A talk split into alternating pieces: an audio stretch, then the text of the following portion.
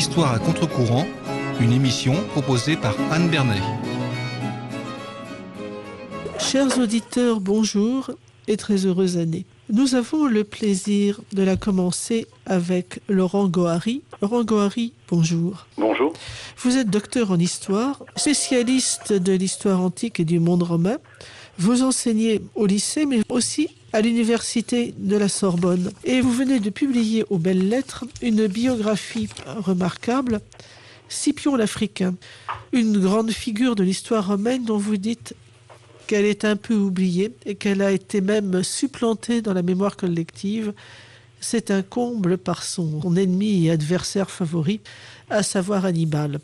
Alors, Laurent Gohary, pourquoi justement avoir choisi cette figure de Scipion? Et qui en effet a tendance à, s'estomper au profit au profit de l'autre, le, carthaginois, le punique, le chef bord et monté sur l'éléphant Gétule euh, Eh bien, euh, tout d'abord, euh, c'était assez surprenant parce qu'on a, on a tous en souvenir, enfin, nombre d'entre nous avons en souvenir le, en, cours de latin la figure de Scipion qui est souvent évoquée. Et pourtant, je trouvais assez étonnant que même si ce nom était, était relativement connu des latinistes, très peu, enfin, du, grand public comparé à Hannibal, je, me demandais quel, pouvait être le tempérament de ce personnage, quelle pouvait être sa psychologie, et j'avais du mal à le cerner. Et c'est par curiosité, je me suis dit bon, qu'un un, un, personnage comme celui-ci, qui a joué quand même un rôle, qui a réussi à vaincre Hannibal, euh, qui était ce, chef invaincu, euh, quel était son tempérament? Qu'est-ce qui l'a conduit à, faire de, telles choses, et comment se fait-il qu'on en parle si peu? Et euh, c'est cette curiosité qui m'a poussé à creuser la question. Ce qui est très intéressant, c'est que les latinistes se souviennent de Scipion tel qu'il apparaît, entre autres, dans le De Viris Illustribus, qui servait quand même, en plus des rudiments du latin, à enseigner l'histoire romaine. Ce fait qu'on avait au moins ce minimum-là, même si on ne poursuivait pas. Ce qui est très surprenant, c'est que justement le De Viris, comme tous les ouvrages de l'Antiquité dont il s'est inspiré, nous présente Scipion sous un jour exemplaire. Bon, c'est un peu le but de ces vies, me direz-vous. Mais vous, vous présentez un personnage autrement plus complexe et donc beaucoup plus intéressant. Euh, alors, euh, c'est très curieux, c'est un personnage qui est, euh, qui est très présent au XVIIIe siècle. Euh, D'ailleurs, enfin, pour l'anecdote, euh, Napoléon avait dans son, parmi ses, ses, ses ouvrages cet, cet, ouvrage de, de l'abbé Lemont sur les Deuris et l'Illustribus, et puis, et en fait, les batailles de Scipion bah, lui étaient connues. Et alors, c'est enfin, assez curieux d'ailleurs de voir comment finalement il disparaît au moment de la Révolution française. Donc, c'est pour des raisons un peu historiographiques que Scipion disparaît. Euh, tout simplement parce qu'il apparaît à ce moment-là comme un parangon des vertus aristocratiques, celles dont justement il faut se débarrasser. Tout à fait, c'est exactement ça. Enfin, on le retrouve, euh, enfin, on le retrouve dans toute la littérature du, du enfin, très, très fréquemment comme figure depuis la Renaissance jusqu'au XVIIIe siècle. Et il est associé justement à cette figure de l'aristocrate qui se sent au-dessus des lois, euh, même s'il est au service tout de même d'un État. Euh, les, les comme d'autres Gentes de la Rome républicaine, ont leurs origines à l'époque royale et par conséquent, cette république est une sorte de transition pour eux d'une certaine façon. Alors ils la servent et c'est l'aristocratie finalement contre la, la, royauté qui va construire la République romaine. Euh, mais par contre, euh, il, il, peut aussi, euh, par, par ses, ses, subversions, parce que c'est un personnage assez subversif en fait, Scipion, finalement capter une, une, une, une, popularité auprès de la, de la plèbe de Rome. Autrement dit, il peut être un facteur de déstabilisation pour le régime qu'il sert. Tout à fait. Bien malgré lui parfois, parce que ce n'était sans doute pas son intention.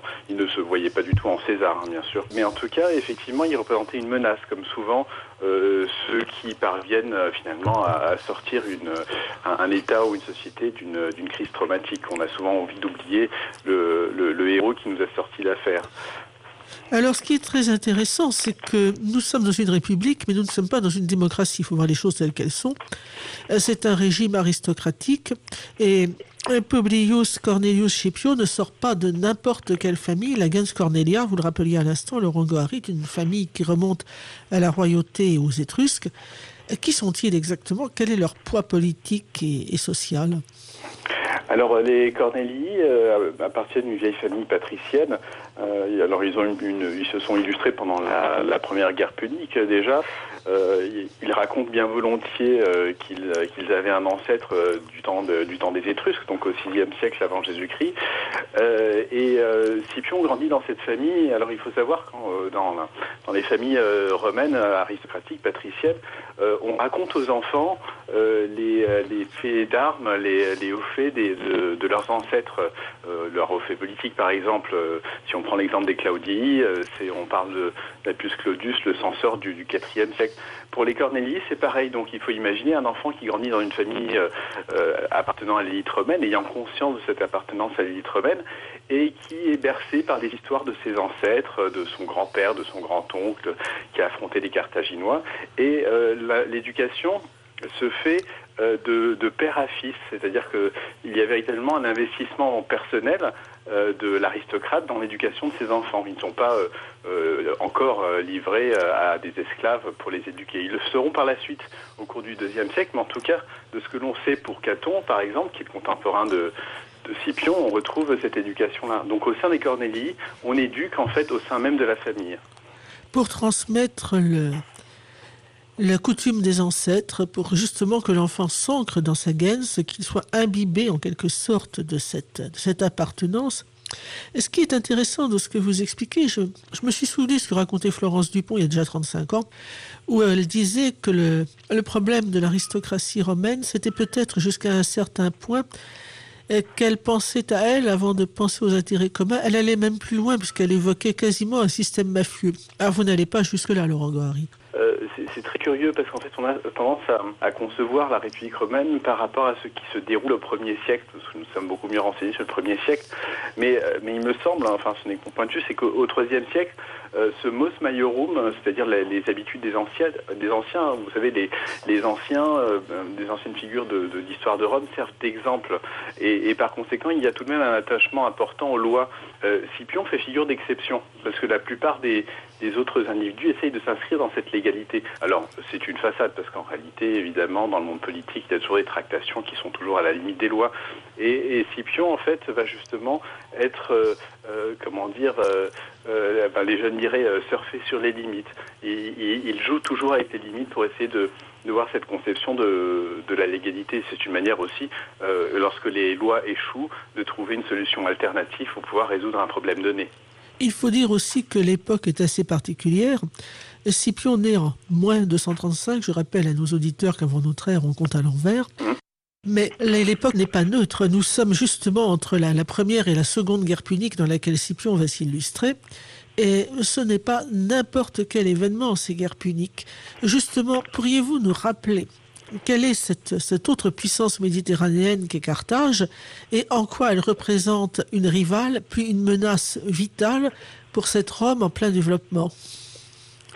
Alors, euh, il faut s'imaginer ces, guerres puniques euh, euh, en, les, comparant aux, guerres entre la France et l'Allemagne. La première guerre punique est, une, est une guerre qui va durer près d'une vingtaine d'années et qui va opposer donc ces deux puissances rivales. Rome et Carthage sont tous deux des républiques, d'anciens alliés qui se sont euh, qui se sont affrontés parce que leur, leurs expansions allaient se rencontrer. La première guerre punique est une défaite pour Carthage et une victoire pour Rome. Et euh, les Carthaginois souhaitent, au cours de la deuxième, euh, se venger. Et finalement, cette figure qui va représenter cette vengeance, cette némésis, c'est Hannibal. Hannibal part de, de l'Espagne où il a constitué l'essentiel de ses forces. Il s'est emparé de richesses minières. Euh, et, il peut payer des mercenaires. Il lève 60 000 hommes, euh, euh, plusieurs dizaines, enfin 60, 60 éléphants, et, des mercenaires qu'il recrute en route depuis l'Espagne jusqu'à l'Italie. Et il ne passe pas par les mers, mais il passe par, par, par, les terres, donc il franchit les Alpes. Et il, il, parvient enfin au cœur de, au cœur de l'Italie. Et c'est à ce moment-là, véritablement, que cette deuxième guerre punique commence pour les Romains sur leur propre sol. Donc ils sont véritablement envahis sur le, sol qui est sur la, ce qui, commence à être leur patrie. Alors, ce qui est extrêmement difficile, c'est que le, le fait d'entrer en Italie, déjà pour les Romains, c'est toujours un traumatisme. Et puis, les Carthaginois ne sont pas seuls. En chemin, ils ont, ils ont récupéré les Ibères, ils ont récupéré les Gaulois. Il y a beaucoup de gens qui sont prêts à se fédérer contre Rome, qui représentent pour beaucoup de peuples européens en formation un danger, un risque d'annexion qui ne plaît pas à tout le monde. Euh, oui, oui, tout à fait. Alors, on a, c'est, euh, euh, euh, Hannibal pense que que Rome a établi une forme d'hégémonie sur l'Italie, c'est-à-dire une domination sur plusieurs cités-États, sur plusieurs entités. Ça peut être les Étrusques, des cités grecques dans le sud, et, etc. Et c'est et, en fait, cette, cette, hégémonie, cette domination pour Hannibal ne peut pas tenir longtemps si jamais les Romains sont rapidement vaincus. Euh, cependant, il, va faire erreur parce que les, alliés de Rome, euh, enfin en tout cas les Étrusques, vont rester relativement fidèles, les, Latins aussi en partie. Euh, seules les quelques cités grecques vont se soulever contre la, présence romaine dans le sud de l'Italie. Et par conséquent, en fait, il a, il a comme plan finalement de provoquer un embrasement de l'Italie et de cette façon-là d'évincer définitivement Rome. Il faut bien savoir que si Rome avait été vaincue, donc on est en 218 lorsque la guerre commence, et en 216, euh, Rome est vaincue par Hannibal à la bataille de Cannes, d'accord Donc deux ans après. Euh, si Rome avait été prise à ce moment-là, la Méditerranée entière aujourd'hui aurait été totalement différente. Et, finalement, toute cette culture romaine euh, nous aurait totalement échappé. On ne la connaîtrait pas, on ne parlerait même pas le français. Et, en fait, c'est tout ce qui se joue au cours de cette deuxième guerre punique, qui semble pourtant être un grain de sable dans l'histoire. Peut-on parler du choc de deux impérialismes ou la formule est-elle trop moderne? Le choc des impérialismes, alors euh, oui, alors c'est vrai que le, terme est assez, assez moderne. Euh, mais euh, bon, après, ce, ce, ne sont que des mots, mais effectivement, ce sont deux influences. Si on raisonne en termes de géopolitique, euh, si on a deux puissances qui cherchent à s'étendre, il viendra forcément un moment où elles se rencontreront. C'est ce, ce, que l'on nomme communément le piège de Thucydide. D'ailleurs, c'est ce qui s'est produit si on compare à d'autres périodes historiques, avec au moment de la, enfin, au moment de la, guerre du Péloponnèse, donc entre 431 et 404. On aurait pu croire que ça se serait déroulé aussi à la fin, enfin, au moment de la guerre froide en fait entre 45 et 47 euh, et, 91. D'ailleurs, c'est plus ou moins déroulé ainsi. Mais en fait, effectivement, deux puissances qui cherchent à s'étendre finissent forcément par se rencontrer à un moment donné. Euh, la seule civilisation qui échappe à cette euh, à cette donnée-là, c'est la civilisation chinoise qui stoppe son expansion au XVIIe siècle. mais sinon, c'est effectivement quelque chose que l'on retrouve assez fréquemment. Un choc des oui, tout à fait. Ce qui est surprenant, Laurent Guary, c'est que finalement, à la fin de la première guerre punique, Carthage est véritablement en position de faiblesse. Un, des grands oncles de, Scipion, justement, a quand même réussi à la bataille des îles Égates à prendre la domination de la Méditerranée, y compris d'ailleurs des îles comme la Sicile, qui est un, territoire d'une richesse prodigieuse, d'intérêt stratégique évident, mais aussi de la Sardaigne et de la Corse. On pourrait penser à partir de ce moment-là que Carthage est déjà pratiquement anéanti. Donc il y a un relèvement qui est tout à fait étonnant. Est-ce que c'est dû à la personnalité d'Hannibal Est-ce qu'il y a véritablement chez lui un, génie stratégique et politique? Avec cette prise de contrôle de la, de la Bétique, l'Andalousie moderne, et la, la mise sur ces richesses espagnoles qui vont lui permettre en effet de, de garder le contrôle de la situation Ou est-ce que Rome n'a pas vu venir le danger? Est-ce qu'elle était mal renseignée finalement?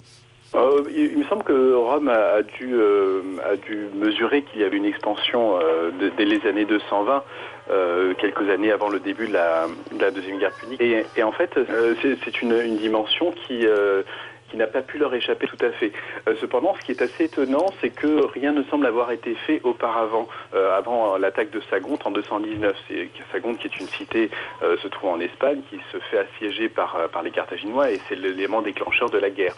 Alors, les, Romains ont, dû penser à une stratégie puisque très rapidement, se met en place la stratégie qui va être la stratégie maintenue durant toute la deuxième guerre punique, c'est-à-dire qu'une offensive se dirige vers l'Espagne, tandis c'est-à-dire le point euh, le point névralgique en fait de l'hégémonie, euh, enfin de la puissance carthaginoise, et une autre expédition vers le sud.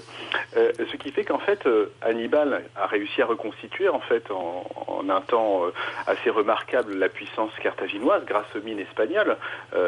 ces mines qui vont être comment dire nourries durant toute l'Antiquité et pour être euh, un peu plus précis, euh, ce n'est pas tout à fait Hannibal qui va euh, exploiter l'Espagne.